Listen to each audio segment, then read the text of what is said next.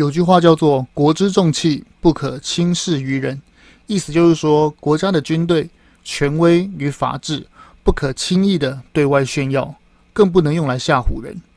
因为这个至高无上的国家权力，有剥夺人民财产与自由的最终审判权，所以不能随便使用，更不能用来政治斗争。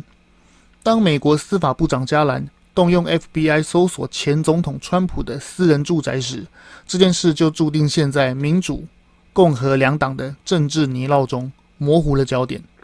如果确实川普卸任时拿走了国家最高机密与核弹文件，那么为什么要等过了一年半之后才开始搜索？这个危机国安的事怎么拖到现在才执行？如果川普拿走的并不是机密文件，那么大动作用国家机器搜索放任给媒体以间谍罪的消息，究竟是为了什么？用这样粗糙的手段，是为了要让对手无法再竞选总统，还是为了要借力使力，让川普不得不再次竞选二零二四？泽伦斯基这次在战场上保持乌克兰居民不败，最重要的原因就是在开战前迅速收拢国内的媒体与舆论。让亲俄与政党一致对外。那么，请问这样的举动是否可以说泽伦斯基涉及言论审查？他是个独裁者吗？战争已经开始，当敌人的宣传喇叭侵蚀我们的国家利益，动摇台湾的军民士气时，下架造谣言论是否叫做钳制言论自由呢？用言论自由行使网络诈骗、子虚乌有的指控。与断章取义的造谣时，我们是否应该对这块法治空白区补上漏洞呢？非常值得我们思考。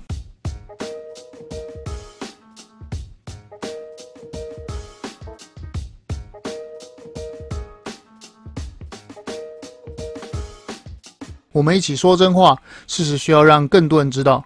欢迎收听台湾国际政治时事 Podcast。今天听到一则新闻，我真的吓到了。联合报旗下的经济日报在介绍中国消息，礼上席不下已成定局，两岸更可能开战的这个新闻被紧急撤下，因为内容涉及到让全台湾人吓掉下巴的消息。全文是这样的，我念给大家听：岛内洪秀柱等人向习夸口，已经买通岛内大批的军政高层，只要台海战争爆发，岛内力量就会积极策应。台海战争就会变成月光下的和平进行曲，因为他写的还不错嘛。习近平啊，对此事深信不疑。这样子的内容啊，其实我们早就耳闻很多。那句共产党的名言：“堡垒要从内部攻破。”自古以来的城墙攻破，几乎都是来自于内部瓦解。要拿下台湾最好的方式，就是由台湾的内部策应打开城门。有别于过去的消息啊，都是侧翼与传闻。而这次啊，联合报旗下的这个报纸大喇喇的把这个台面下的这件事情呢、公开，确实是很不一般。我们把整件事的脉络摊开来讲，就知道国民党其实一直啊都在等去中国访问的这件事情。这个“访问”两个字啊要加引号，因为国民党党产啊对比过去来说相对少很多。然而选举需要钱，台商就是最大的金主。国民党高层一开始啊表示。副主席去中国是为了要让台商来募款，这不就表示台湾最大的在野党选举经费竟然是由台商出钱？而在中国做过生意的人都知道，以党领政、领经济、领国家的中共国，台商怎么可能不受控制？在这边爆个小料，其实所有的工厂，尤其是台商内部，都有共产党的组织存在，他们的职位名称可以是董监事、监察。政府联络人，甚至是出资者，但说穿了，他们都是中共安插的人。换句话说，在中国的台商要不要给国民党政治献金，给多少，何时给，当然是由中共说了算。我想，这可能是国民党到现在还不敢反共的最主要的原因。跟魔鬼交易总是要付出代价的。可能刚开始的时候，连战输给陈水扁的当时啊。破冰之旅叫做连爷爷，您回来了，享有极高的待遇，还见得到中共的中央常委，甚至二零一四连家公子在选台北市长前都还见得到总书记习近平。然而却每况愈下，到后来的二零一八年，国内统媒，也就是说那家能够都能念出名字的那些台湾媒体与报纸，当时就只能见到汪洋。在后来的二零一九年、两千年，王金平说要参加海峡论坛，就被中共官媒定义成来要饭的、来乞讨的、来求和的这些羞辱。到现在，国民党的夏立言只能见到国台办的小官。从落地招待的五星级饭店有吃有拿，到现在被骂求和，被关十天只能视讯见小官，难道国民党看不懂共产党的羞辱吗？还是说因为国民党能拿出来的筹码越来越小了，待遇变差了，所以洪秀柱为首的国民党人用向习夸口已经买通岛内的大批军政高层的这句话来换取中国台上的饭票？与落地招待的五星饭店的房间卡吗？更值得玩味的还在后面。国民党紧急的施压，要联合报撤下这则新闻，更是此地无银几百万两。奇怪，前几天不是才反对数位中介法，说要捍卫言论自由，不要平台被审查吗？怎么今天就施压要报纸下架自由言论？不到二十四小时的回力标周期，让大家都还没反应过来。也难怪国民党要反对数位中介法，因为他们自己内建这项技能了嘛，他们自己就可以下架不利于他们的报纸言论。如果这个言论啊要让别人也拥有，那怎么办？其实这类的情况啊，不限定在国民党，新北市政府也有。我说话我负责。前两天新北市长侯友谊的脸书高喊保障言论自由，反对中介法，结果大家知道吗？下面却引来了几个深蓝名嘴爆料。他们爆料说，新北市政府的新闻处还是公关人员常常打电话给某些媒体说：“哎，请你不要报这个，不要让记者这样写嘛，否则啊，我就要动用政府的公关费用，也就是说是要撤回行销的预算。”哇塞，这样的玩法，恕我直言，跟独裁国家没什么差别啊，只差在独裁国家是用棍子嘛，然后你新北市政府是用萝卜把萝卜收回。就这样子的不同而已。不听我的话，写对我不利的新闻，那我就要撤回公关预算，不给你下广告。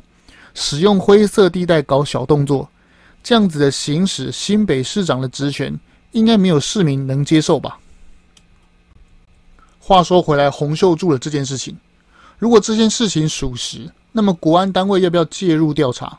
哪些国民党的人士与前主席是否有涉案？哪些台湾军政高层是否已经被买通？要不要用外患叛乱罪来立案侦查呢？反过来说，如果这件事情不属实，那么联合报旗下这个媒体是否涉及造谣假讯息？NCC 要不要介入调查，并且惩治，以确保类似的事情以后不再发生呢？前几天闹得沸沸扬扬这个中介法，不就是要规范这样子的言论吗？这阵子的。柬埔寨诈骗，林志坚的论文是否抄袭？台南通缉犯袭警，造成两名员警身亡。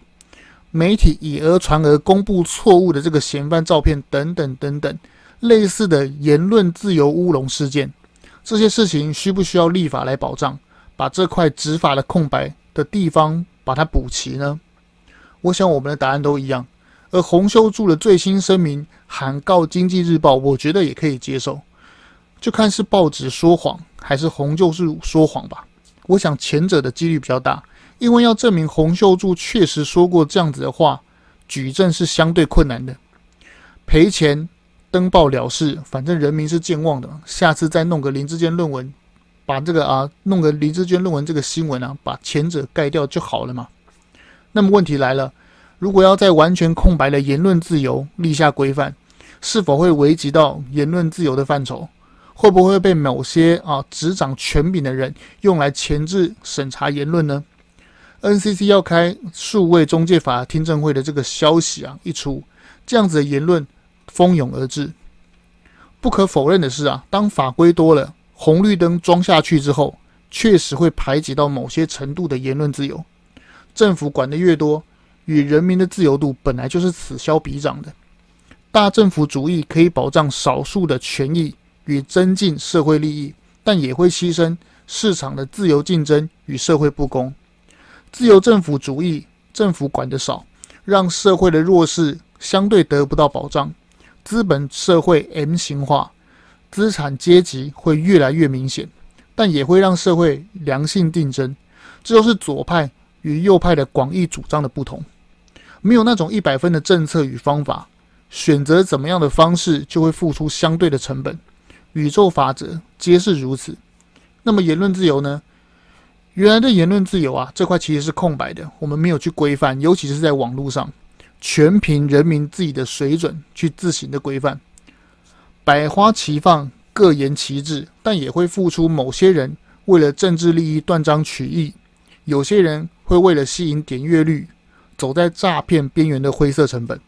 就像我们小时候玩得很开心嘛，这样子跑来跑去，有一次无意撞到桌角受伤之后，就被爸妈规范说：“诶，你以后玩耍可以，可是不能奔跑一样。”言论自由可能会触犯到社会利益之后，就必须要有所规范，而这些规范其实是保障大部分人的言论自由，而限制那些走灰色地带、攫取自己利益的某些人事物。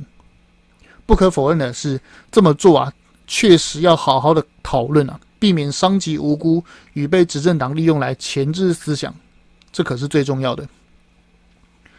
泽伦斯基在俄罗斯入侵之前啊，收拢乌克兰媒体。限制网络言论，避免亲俄的言论，凝聚民心意志，才能抵抗到现在。反过来说，他其实也侵害了言论自由。这样的做法，其实恰恰是证明啊，他限制了少数亲俄、颠覆乌克兰的分子，而确保大部分乌克兰的人们的生命财产安全嘛。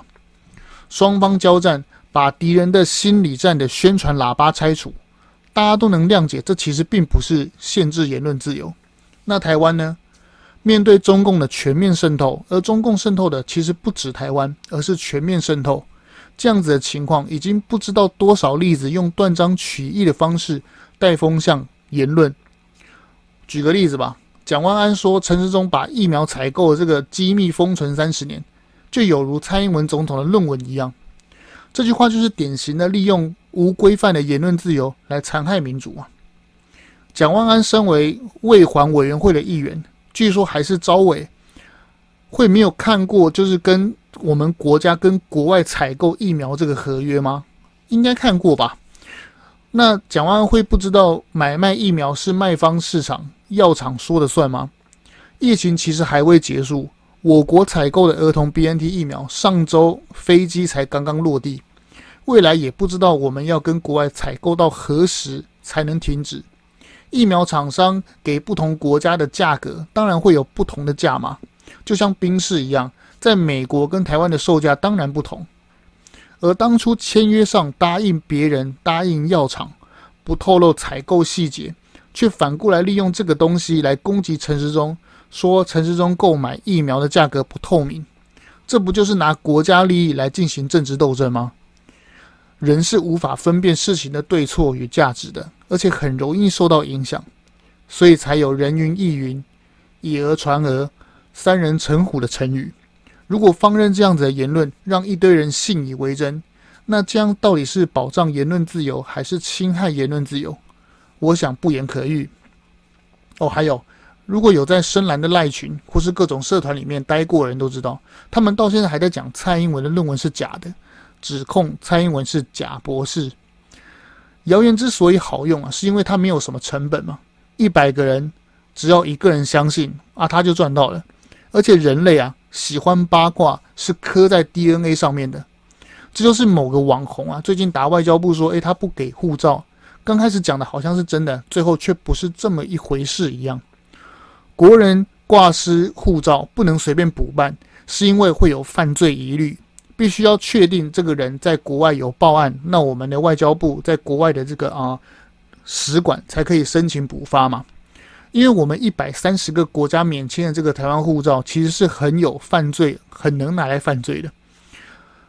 就是因为人类喜欢八卦与小道消息，所以谣言很好用，到现在古今中外到现在还在用。那未来呢也会继续用，放任这样子的谣言。是保障言论自由还是残害？我想也是不可一喻。比喻最后一个例子吧，放任支持共产党并吞台湾的言论，鼓吹中国统治也没什么不好的类似言论，究竟是保障了言论自由，还是侵害了台湾国家利益？这个回答，我想所有听众的心里的答案都跟我一样。我举双手赞成平台被规范，杜绝诈骗与谣言，但重点是要怎么定规矩，所以才需要开听证会，让大家充分表达意见。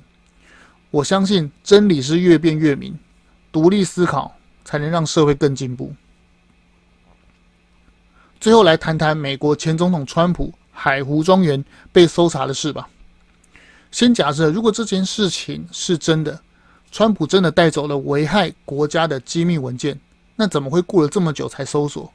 危害国家要一年半，拜登政府才反应过来吗？未免也太迟钝了吧？FBI 在搜索的过程中，为何要支开川普的律师不能在场？为何要关闭所有的摄影系统？那如果这个干员在搜查的途中把违法的证据添加进去？那是否会危害到司法公正？还有，为何 FBI 在搜索的时候要带走川普的三本护照，事后又归还？难道川普的护照也危及国家安全吗？这个佛州这个检察官，他签这个搜索的清单啊，应该要公布他到底去搜了什么东西，哪些可以拿，哪些不能拿，到现在也没有公布。没有程序正义的审理啊，叫做诬陷。就跟这次林志坚论文一样，私设行堂，审议人员有明显的政党倾向。那个苏宏达当初在日本大阪外交官自杀事件中，冒用外交官的身份投稿媒体造谣，当时掀起了舆论，指责我国外交人员无作为，使得他压力过大而轻生。这样子的人格道德有明显缺陷的人，适合当台湾第一学府的社科院教授？适合审查林志坚论文的学伦会小组的召集人吗？当初林志坚的毕业论文是你台大审的，教授也是你的，所长也是你的，毕业证书更是你发的，学费也是你收。如今没过几年，你又跳出来开记者会说林志坚你抄袭，我要撤掉你的学位。我真的看不出来你是主持正义，还是羞辱台大自己的威信。已经不止一个学术大佬出来讲，单凭论文的发表前后顺序来定义是否抄袭，这个是学术灾难。但你台大还是要动用校长来开记者会，亲自宣判抄袭。两个人的论文题目根本不同，前者用相同的研究方法先发表，那后发表的就是抄袭吗？就要被铺天盖地的轰说是践踏学术伦理，要道歉，要退选。那南投许淑华当市长时抄袭市府员工的论文，怎么没有用相同的方式检验？蔡壁如的抄袭论文，他抄袭雅虎新闻，抄袭中央社新闻，抄袭政府的研究报告，连心得都可以抄袭台北市议员的脸书。